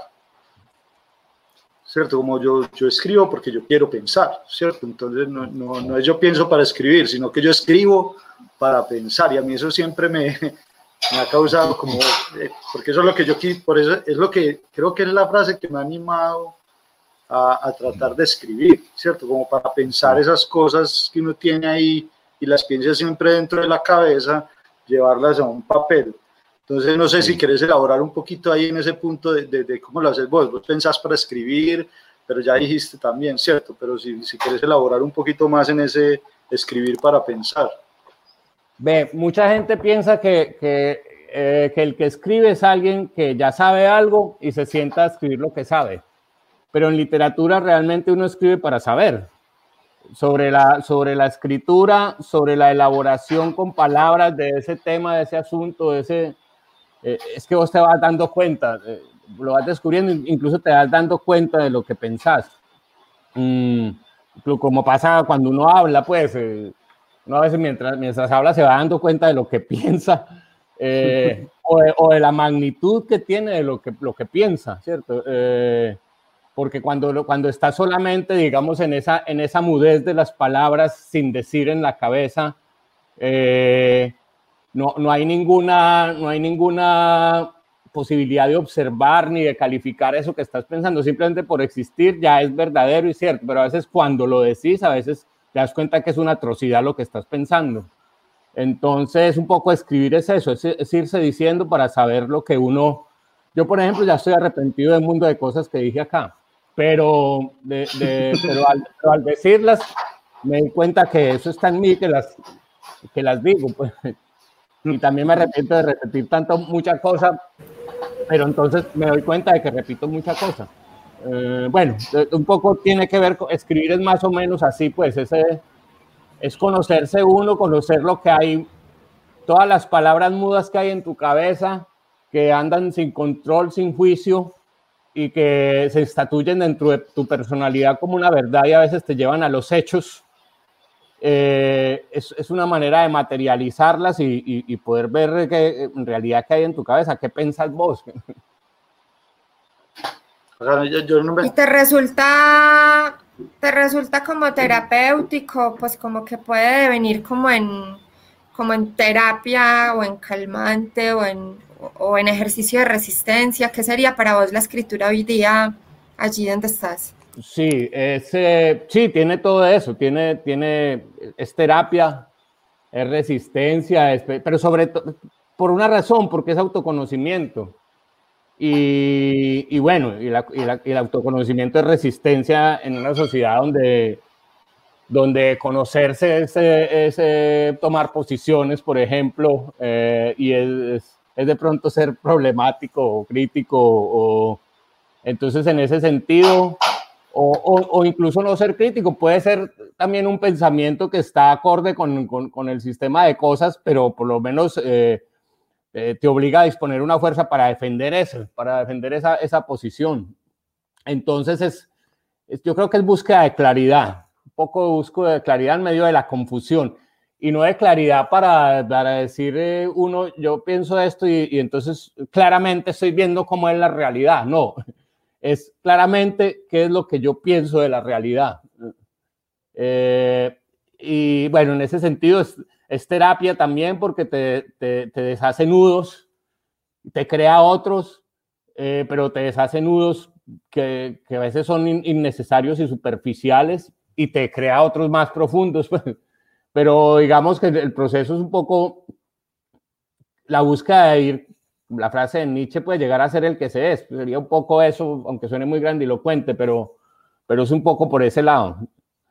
Espérate que a mí me, es que a mí me acaba de dar otra vez en otro clavito que tengo por ahí y es, pues ahora de nuevo, no voy a volver como, eh, volviendo a lo del colegio en el que estoy dando clase y la problemática pues educativa que hay como en todo, a todo, en todo el nivel educativo desde el colegio y, y siempre tampoco lo había pensado, pero hay algo, hay una crisis y es lo que acabaste de decir y es el autoconocimiento. O sea, a estos chicos nadie les está diciendo que eso es importante, no se está intentando, pero lo peor es que ya ni siquiera están escribiendo, porque ya todo es, por ejemplo, en las claves virtuales, todo es foto de pantalla, eh, pero más atrás pues está cómo se, cómo se comunican entre ellos, son, son unos textos, pues hipertextos ahí en el celular, así rápido, ¿no?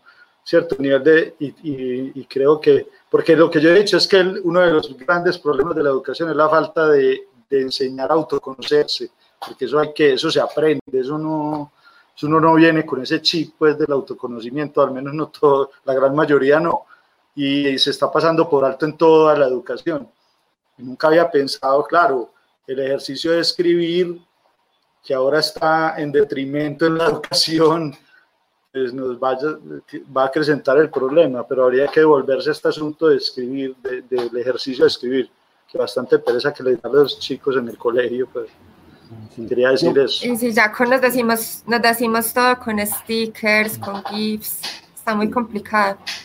Pero es interesante, pues, y, y, vos tenés rutinas, Miguel, asociadas a eso también. Por ejemplo, mm. pues, eh, has comentado en otros ámbitos el tema de, de los sueños, de, de recapitular los sueños en la mañana, pues alguna hora en la mañana también como ejercicio de afinar esa escritura, pero también como ejercicio de autoconocimiento, ¿o qué?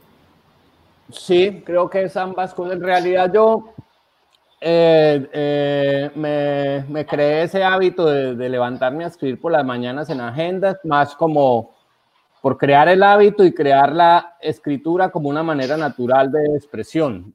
Eh, cosa que cuando fuera a escribir algo uh, considerara un producto, un cuento, eso, el, afrontar la escritura no fuera como cambiar de mundo y entrar en otra cosa, sino como que el, expresarme a través de la palabra escrita fuera la mayor, en la, medida de lo posible una, un modo natural. Y, pero aparte de eso, también es el asunto de los, de los sueños que, que no es que, por ejemplo, yo los interprete eh, ni haga psicoanálisis sobre eso, sobre todo porque no tengo tiempo y tengo, pero, pero sí es un conocimiento en el sentido que, por ejemplo, con los años yo me he dado cuenta que uno tiene una geografía inconsciente. Eh, yo tengo calles que se repiten en, en, sueños y que no son calles reales, pero son mezclas de calles reales. Por ejemplo, sueño mucho con la avenida Las Vegas en Medellín, en, en, el, en, ese espacio que hay entre el Politécnico y el Rompoy de la Guacatala. Y sueño con ese segmento de, de, de, calle, eh, no en el actual, sino antes de que construyeran el puente de la Guacatala. Y sueño con otra calle por allá, que es una mezcla de la Avenida del Poblado llegando a Pintuco, pero también con una parte que no es. Y esos, eh, digamos, esos, esos eh, fragmentos geográficos se me han repetido durante el tiempo, no todos los días, pero cada de escribirlo me doy cuenta de esto y me di cuenta que tengo una, una geografía eh, eh, mental que, que, está siempre constante. Tengo un, un, país o una ciudad en mi cabeza y yo supongo que todo el mundo lo tiene si se da la tarea un poco de, de anotar lo que sueña. Eh, bueno, eso que me revela de mí, pues, nada concreto, pero me sorprende. Por lo menos me da a entender que, que tengo otros mundos dentro de mí de los que no me he dado cuenta. Y, y lo mismo que personajes e historias. Sueño mucho con, con laberintos eh, en, estos, eh, en, las calles de los barrios populares, estos laberintos estrechos que se suben por, escaler, por escalerillas y llegan a terrazas y luego pasan a un patio. Y sueño mucho con eso. Eh, y bueno, más allá de una interpretación psicoanalítica, pues ese ya como elemento no más estético, eh, hay dentro de mí una, hay una ciudad, hay unos barrios, hay unos barrios que, que, se repiten y, y, que generan unas sensaciones. Entonces, bueno, no sé si eso pueda servir para algo concreto, pero me da a entender de que yo soy más que yo, que yo soy más que este que anda despierto mmm, y que mañana va a ir a pagar el arriendo que hay otros universos más allá de esta, de esta cosa y que no son necesariamente mágicos y, y, que, y que aunque son mentales son reales y que, y que sin darme cuenta determinan también mi, mi vida. Tanta, tanta cosa para hablar y el tiempo se va yendo, Miguel. Hay un personaje mmm, que es el personaje principal de la novela Era más grande el muerto, que es Manuel, y acá estamos compartiéndoles pues como la invitación a que caigan por los lados de tareas no hechas.blogspot.com donde hay un capítulo 21 eh, de la novela que, en la que Manuel pues eh, le da por vender la versión pirateada de la novela misma. No sé si, si querés hablar un poquito de, de lo que te condujo a, a, compartir ese capítulo, qué te pasó cuando supiste que estaban pirateando la novela por acá que se conseguía por acá en Junín, por los lados del edificio Coltejer, eso, eso que te ha activado. Sí, yo ese capítulo inicialmente yo lo había escrito como una especie de mamá de gallo autorreferencial, que Manuel se conseguía un trabajo de vendedor de libros pirata. Y dentro de los libros que vendía, vendía Era más grande el muerto, o sea, el libro en el que él aparece. Era una especie de, de, chiste, pues, y, y, y se lo pasé a un amigo eh, a dos o tres lectores que tengo que, en los que confío mucho y que eh, aparece mucho su criterio y entonces me, me, hizo caer en cuenta, me dijo, no es, de no es de pronto un juego muy, muy excesivo, muy autorreferencial innecesario eso de poner el propio libro y, y entonces yo lo saqué, entonces en la novela no aparece el, el, libro que vende Manuel es otro. Pero luego al tiempo, como a los dos años de sacar la novela, me, me, me contaron que lo estaban vendiendo pirata uh, en, en entonces yo dije, si hubiera dejado el, el, el, el, capítulo como lo había escrito, hubiera sido una especie de, vaticinio o una mamada de gallo que hubiera dado efecto redondo. Entonces, para no quedarme con esa espinita, eh, agarré el capítulo como el que había escrito inicialmente y lo publiqué ahí en el blog. Eh, pues también hay como un, un, chiste, pues, que entre otras cosas, esos, ninguno de los dos blogs los, los alimento hace tiempo, pues no he hecho las tareas, pero bueno, sí, Así es, también. Pero hubo textos que pues llegaron sí. en muy buen momento, pues ahí como en el arranque de la pandemia y estuvo bien, pues como tener ese, ese tipo de compañías en este año extraño. ¿Cómo te ha tratado vos la pandemia por allá en Buenos Aires? Eh, yo me atrevería a decir pues que tu vida ha tenido una cierta misma continuidad, pues de, de vos estar en casa escribiendo, pero ¿Cómo te ha afectado o desafectado pues esta pandemia en tu proceso de, de escribir, de, de, camellar también y de llegar a fin de mes y cómo van las sí. cosas por allá?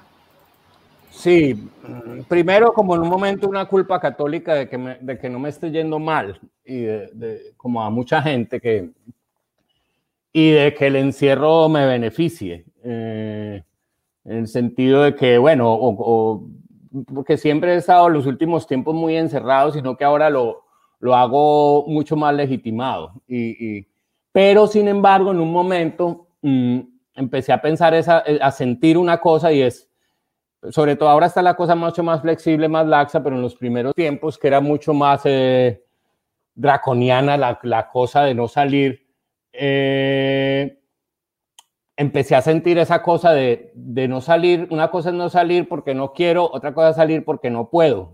Esa sensación mental me, me empezó a, a, oprimir un poco y me, y me pesó el encierro que nunca me, ha, nunca me ha pesado, me gusta pero me, me, me, empezó a pesar solamente por saber que no podía, no estaba ejerciendo el encierro como una posibilidad de mi libertad, sino como una exigencia. Me consolaba el hecho de que esa eh, supresión de mi libertad de salir, en este caso, se debía eh, a, a, la búsqueda de un bienestar general, pues, ¿cierto? Pero bueno, en, todo, en todo caso, eso me, me, enredó un poquito mentalmente en un momento, pero igual bien, no, me, no, no, no, no, sigo la vida normalmente. Yo, no me, yo me quería, quería hacer una preguntita de la novela, Mario se me fue, pero me voy a volver a la novela, y es que leí un articulito que te escribió en el colombiano Mónica Quintero, y ahí decías que, que, empezó como un cuento. No sé, querías preguntarte por eso, ¿cómo, cómo o sea, empezaste a escribir el cuento y, y cómo es eso de que se fue alargando, alargando y terminó siendo una novela? Sí. empecé a escribir un cuento que en realidad era, es, es, un capítulo de la novela que es cuando unos documentalistas van al barrio y Giovanni se hace pues el sicario maloso para, para sacarles plata, pues, eh, un poco estos chicos burgueses que van, que lubrican viendo un sicario y van a grabar a todos los barrios, eh, eh, eh, bueno, no sé, con esa cosa de turismo marginal. Y, y entonces Giovanni lo que quiere es sacarles plata a estos chicos que van con la cámara. Bueno, un poco sobre, sobre esa atmósfera quería, pero sobre todo sobre el personaje del chichipato que me interesaba mucho. El que en el barrio no es el, el, el duro, ni siquiera tiene las huevas para coger un arma, pero que me parece más marginal verdadero de los marginales, porque al menos el sicario tiene una autoafirmación en el poder de, la, de, de, de, sus armas. Y, y, me parecía un poco gracioso eso de que se hiciera, este chipato se hiciera pasar por un duro y que los otros chicos ingenuos eh, lo, y, y, aprovechadores del sufrimiento ajeno lo grabaran para ellos eh, mm, quedar muy contentos con el gran documental que iban a hacer. Bueno, esa digamos un poco la idea de ese, de ese, de ese, de ese capítulo. Luego surgió la idea con Planeta de la, la, cosa de hacer una novela que yo empecé a pensar, porque ese, ese capítulo eso se me alargó. Ese cuento era como, iba como en 50 páginas o algo así, y lo dejé así, y un día con Planeta resultó la posibilidad de hacer una, una novela, un contrato por una novela, y, y, y, decidí hacerlo sobre ese, sobre ese capítulo, y ya cuando le trabajaba, le trabajaba, no me daba, entonces empecé a agarrar historias que tenía de otras, de ese mismo mundo, pero algunos cuentos inconclusos, empecé a mezclarlos y surgió ya un cuento que fue el hilo conductor, que fue el de, el de la ropa de muerto, y ya lo que hice fue articular distintas historias y crear otras y, bueno, ir, armando un universo que ya no, ni me acuerdo bien cómo fue, pues es un proceso como de año y cuatro meses que pasé pues dedicado completamente al asunto. Entonces, bueno. Y pues hilando con eso, hay una pregunta por acá en, el chat de YouTube que tiene que ver con, con algo que yo coincidiría un poco con Felipe Castaño, aunque él no lo dice, pero lo, lo saco ahí entre líneas, y es que lo que vos escribís también tiene que ver como con, desde la ficción, eh, inspirada en tantos hechos reales, con la memoria histórica también que está apenas como empezando pues a tejerse acá en Colombia en comparación con el cono sur. Y él Dice, los desaparecidos en las dictaduras en el cono sur están presentes en sus discursos políticos. Desde tu visión, ¿qué nos falta en Colombia para garantizar una no repetición? Pues eh, no, una transformación de la sociedad, lo que, lo que, lo que, hablaba, lo que hablaba ahora. Eh, el fenómeno de, los desaparecidos, el fenómeno de la dictadura, eh, cesó porque hubo una transformación social, que, que, incluso es muy difícil, es muy lenta la verdadera transformación. Miremos, mira que en Chile apenas se cambió la, la constitución que dejó Pinochet después de que la dictadura hubiera terminado y aún, aún, aún así cambia la constitución, hay una corriente mental y una, un gran sector de la ciudadanía que, que apoya eso, ¿cierto?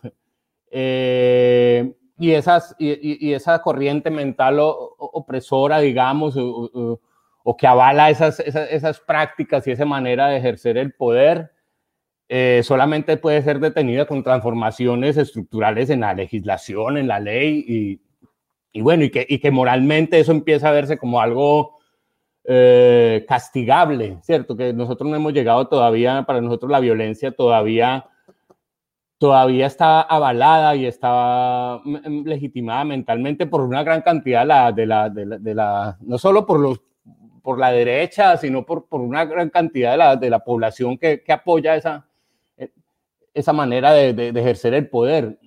Entonces, bueno, para, para que eso no se repita, les digo, tiene que haber una transformación de la sociedad y aún así eh, esos temas tienen que seguirse tratando para que no se olvide, ¿cierto? No sé, me acuerdo que Escarmeta, Antonio Escarmeta hace unos años sacó una, una novela sobre la dictadura eh, en Chile y entonces le vinieron las críticas de siempre, otra novela más sobre la dictadura, no sé qué, papá, pa, Entonces él decía, aparte pues de citar el ejemplo clásico de que los gringos todavía hacen películas sobre Vietnam, que los argentinos hacen sobre la dictadura, pero sobre todo los católicos van todavía cada ocho días a misa a oír el mismo discurso que dijo alguien hace dos mil años, y esos son los que critican de que se esté hablando todavía de las dictaduras y de la violencia en Colombia de los 80 y 90. Eh, entonces eso hay que, creo que eso no se puede olvidar, eso creo que no se puede, y aún el fenómeno desaparezca, hay que estarlo nombrando porque, porque si no se nombra, esas fuerzas eh, silenciosas siempre están al acecho. Total, lo que no se nombra no existe. Entonces, bueno, como que haya memoria histórica para que no se repita es fundamental. Eh, no sé si quieres leer un pedacito de Era más grande el muerto. De paso, hay un canal por ahí en YouTube donde tenés, eh, estás leyendo un fragmento de, de justo uno de los relatos, uno de los cuentos de, era, de los amigos míos se viven muriendo, busquen ahí. Que vos lo grabaste. Que vos lo grabaste. De ahí sacaste la foto del flyer de esta charla que quedó muy bonito. Exactamente, quedó súper bonito. Lo hizo Jimena Escobar. Un saludo para Jimena que también ah, está equipo de Loic. Gracias, Jimena. Oíste, Mari, ¿te acordás que ese día grabamos eh, también el de lo, a mí lo que me mató fue ese al saludo? ¿Todavía está por ahí ese? Claro, lo encontré recién buscando fotos también en el disco duro. Entonces yo, bueno, hablamos internamente a ver cómo publicamos en ese mismo canal tuyo ese videito que por ahí está. Bueno, sin apuro. Bueno, no te estoy tirando pues al charco acá en público. Pero... No, ya quedó grabado, ya, no hay nada que hacer. Una promesa en pandemia, no, pues quién va a romper eso, bien lo doy porque quiero. bueno, dale. Bueno, a leer un pedacito un poco hablando de lo de la de las mentalidades, pero no, no de las que estamos hablando ahora. Pero a ver, mejor leo.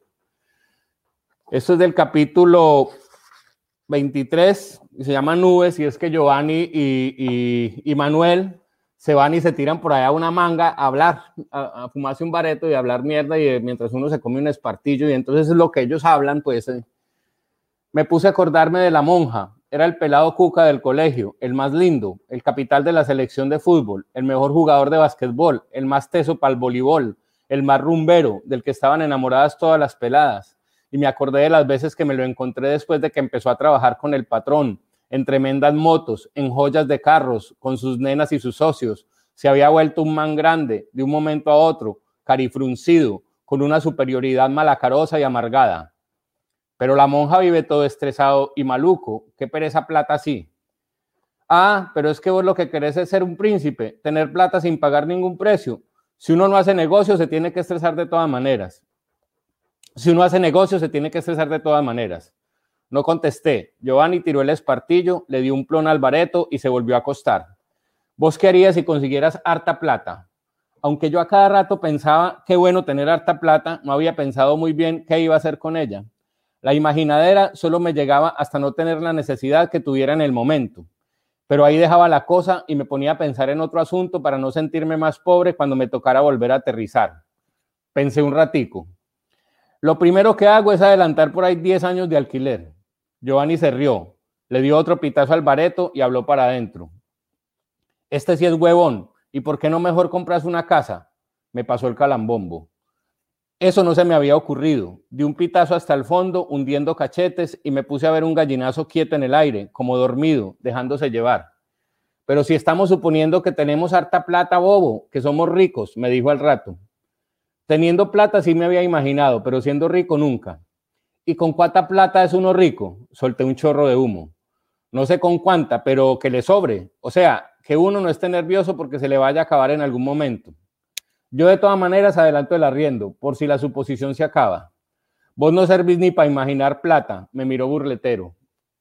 Aunque lo dijo charlando, me ofendió, sobre todo porque yo sí tenía ambiciones, sí soñaba trabajar con don Efren, pero no haciendo vueltas pesadas, sino camellando en cosas más tranquilas, como el pecoso Carmelo, que era barman en la discoteca de la amistad y hasta moto compró y conocí a varios pelados que trabajaban de recogebolas en las canchas de tenis o de jardineros o de empleados en las salas de juegos o de meseros en las fiestas del patrón.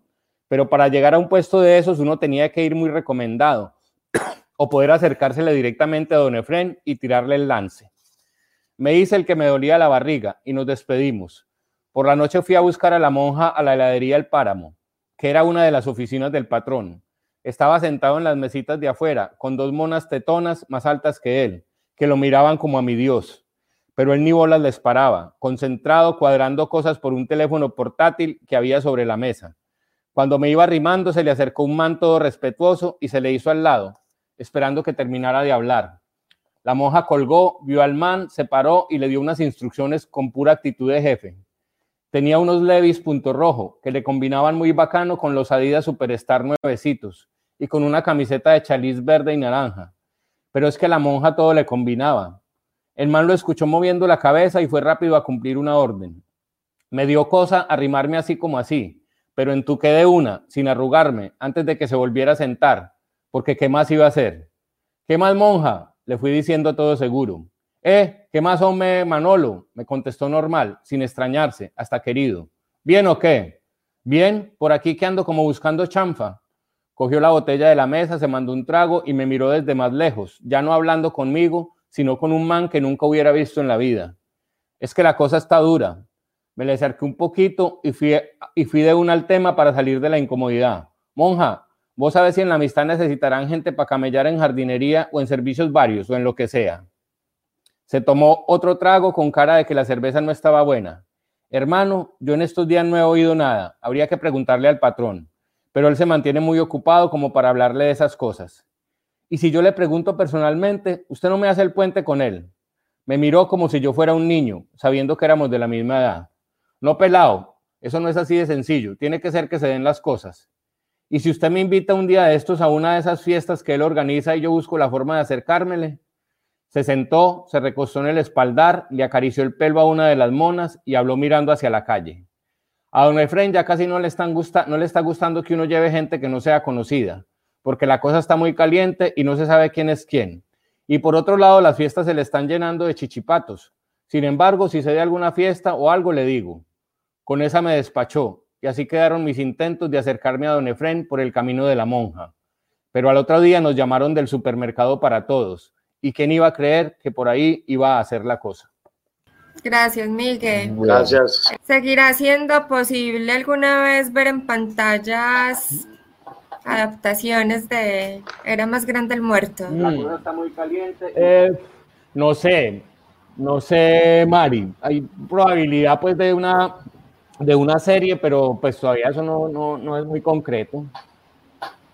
Yo iba a preguntar. Bueno, mira, yo tengo una pregunta. Yo quería preguntar ahí con lo que preguntaste, más, que del libro, pues tu relación con el cine y con todo esto durante toda la historia que nos has contado tuya. Eh, ¿Has pensado en escribir guion? No, no que sea, sino escribir una película, por ejemplo. ¿Se te ha venido a la mente? Sí, sí, sí, sí. No, de hecho, yo pues, eh, he participado en proyectos de, de guiones de, y en audiovisuales, en series y en esto, pero escribir una cosa concreta, sí, sí, me gustaría, pero no hay, no hay tiempo para todo, pues, pero sí, sí, me gustaría hacer una película. Miguel, vos pasas bueno escribiendo, pues es tu trabajo, es el oficio que decidiste hace mucho tiempo, eh, tenés un, un, método, una disciplina y, y estás publicando y por allá por Twitter decía ahorita Andrés Burgos eh, que, que, no le eches la culpa a él de tu éxito. Entonces sí, pues yo creo que sí, sí, algunas personas podemos identificarte como una persona ya reconocida, yo no sé, ¿cómo era que te decían por allá que era en la Feria de Guadalajara, que era el secreto mejor guardado, yo no sé cuándo, de la literatura en América Latina? Bueno, pues como muchas cosas que nos habla de una persona ya muy dedicada pues al oficio de la escritura. Y mi pregunta es si si pasas bueno en estos días, hace algunas semanas en una charla de esas de, fiesta del libro, antes de fiesta del libro, de esas que organiza fiesta del libro, de mes en mes, eh, Santiago Rodas decía que él, que él sufre escribiendo, pues que para él no es un deleite, así como una dicha, pues qué cosa tan maravillosa y tan rica escribir. Entonces me quedó resonando mucho eso. Yo, por ejemplo, sufro mucho por lo que no escribo, por lo que no soy capaz de escribir ni siquiera pues arrancar un montón de cosas que tengo en la cabeza que me gustaría escribir, pero no me va a fluir y no me fluye y, no pasará. Vos te lo disfrutás como oficio, como día a día, o, es algo que te produce algún tipo de angustia? ¿Cómo es ese oficio de la escritura pues en el día a día para vos? Ve, lo que pasa es que en, literatura eh, uno siempre está empezando de cero. Entonces, a diferencia de otros oficios en que uno como que acumula una experiencia y cada vez se le puede hacer un poco más fácil o más fluido el que hacer, en esto siempre uno no sabe nada. Eh, ¿Me entendés? O sea, puedes incluso ser un erudito, no sé, conocer todas las técnicas y todo eso, pero al momento de, crear una, una historia, la, el asunto esencial eh, es volver a empezar. Entonces, claro, siempre está esa, en mi caso, pues, en mi caso está siempre esa, esa angustia de, de, vos sabes que, que querés decir algo y tenés como esa, esa, esa sensación, ese sentimiento, esa, eh, pero no alcanzas a hacerlo como, como, es. Entonces, claro, eso, y cada quien lo resuelve de manera distinta. Bueno, hay gente que no siente eso, yo, yo sí. Para mí ese siempre es y siempre empiezo y siempre me, siento súper burro y si no me sale y bueno, lo que hacía antes es que abandonaba el proyecto inicialmente, no escribía ya, digamos, cuando uno lo asume como que bueno, lo voy a hacer, es un oficio, como quieras llamarlo, eh, entonces ya lo, lo, voy a hacer, lo hago y, y, mientras lo estoy haciendo en realidad salen cosas muy torpes y, y hay una vocecita diciendo de eso, no servir para esto, eso es muy burro, que ta, ta, ta. Eh, pero ya con los años, y ahí, bueno, sí puede tener que ver lo del oficio, sea, la repetición de una acción durante mucho tiempo, ya me di cuenta que a pesar de eso sigo haciendo las cosas a pesar de esa vocecita, escribo, escribo, escribo, escribo, escribo, escribo, como me vaya saliendo, haciéndole oídos sordos a esa vocecita que dice no, no, no, no, no, no, no. Y sé que es un proceso, ya una parte del proceso, esa parte de la vocecita. Y hay un momento en que ya cuando has escrito bastante, a veces de todo eso que escribo, digamos, varias páginas o lo que sea, y de pronto un parrafito que funciona por donde está el hilito, como cuando uno recuerda un sueño, que, se recuerda, no, lo olvidó, pero recuerda una cosita y a veces se mete por ahí. Tra. Entonces a veces pasa que sobre todo ese material que escribiste, que puede ser muy torpe o lo que sea, a veces hay un pedacito que arrancas y por ahí ya empieza a fluir. Y ya hay ese momento de la escritura en que ya se fluye y ya, ya pasan las horas y no te das cuenta, ya estás metido ahí, ya es una especie de prenda. Eh, y eso es muy, muy, muy, muy agradable y muy bueno cuando es, cuando, cuando se da. Entonces, bueno, y a veces incluso de esa primera cosa que escribís, a veces también funciona mucho la estructura, bueno, Eh, o a veces eh, no funciona nada, pero entonces volver a escribir, a ah, dale, dale, y la vocecita, ta, ta, ta, ta, ta, ta, y vos dale, dale, dale, y, y bueno. Pero lo que uno sí sabe es que uno sí tiene esa historia, y, y bueno, y en ese sentido, sí sabe, si el hecho de haber publicado, de tener unos, unos algún libro o, haber publicado, sí te dice, bueno, pero yo ya lo hice, o sea que sí se puede hacer. Eh, entonces, bueno, eso es un poco la, la, la cosa en mi caso. Bueno, no sé, Mari, si ya vamos cerrando, ¿cierto? Ya se nos... Ok. Sí. Sí, sí, creo, sí. También, pues como que esta tarde es en Buenos Aires y Miguel tiene, tiene ahí algo muy importante pendiente, pero, pero ha sido un rato muy bacano. Muchas gracias, Miguel. Tenemos una última pregunta y como de cierre de la di porque quiero. ahorita te preguntamos qué, qué te gustaba a vos dar sin esperar nada a cambio, ¿cierto? Ahora la pregunta sería al revés. ¿cierto? ¿Qué te gusta que te den a vos sin esperar nada a cambio? A mí me gusta sentirme querido. Mm. Que te den amor, cariño, dirían, ¿cierto? Cariño y amor. Muy bien. Que te den querer porque quieren bien, me gusta. Eh, gracias, gracias Miguel, gracias. gracias. también a todas las personas que, que nos han acompañado ahí en la audiencia este rato. Eh, y a mí que sobre todo pues, como por, la disposición en medio de tanta cosa por, por esta conversa. No, a ustedes, muy bueno el rato y, y, bueno, por ahí lo podemos repetir. Y a todos los que estuvieron acá hasta el final y se aguantaron toda la retaíla. Sí, muchas gracias por este rato, muy bacán. Eh, esperamos que te podamos ver pronto también por acá, de visita al menos. Sí, no, tengo que ir porque tengo unas cosas que quiero escribir y que tengo que ir a, ver allá. Pero tenemos, que, tenemos que caer a la telenovela aprovechando que, que don Aníbal se había muerto de mentiritas, pero sobrevivió. Yo no sé si te diste cuenta. Sí, supe que la señora se murió, pero... Eh, pero lo, lo, habían matado en Twitter, pero ya finalmente... No, está vivo todavía. La realidad. Exacto, entonces hay que ir antes de que, de que se haga verdad la mentira.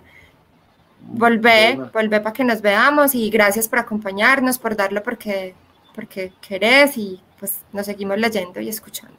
Bueno, un abrazo pues. Gracias a ustedes. Feliz noche.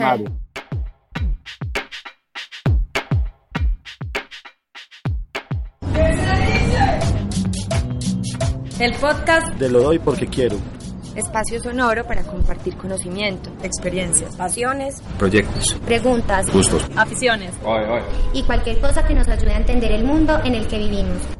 Grabamos y emitimos desde Medellín.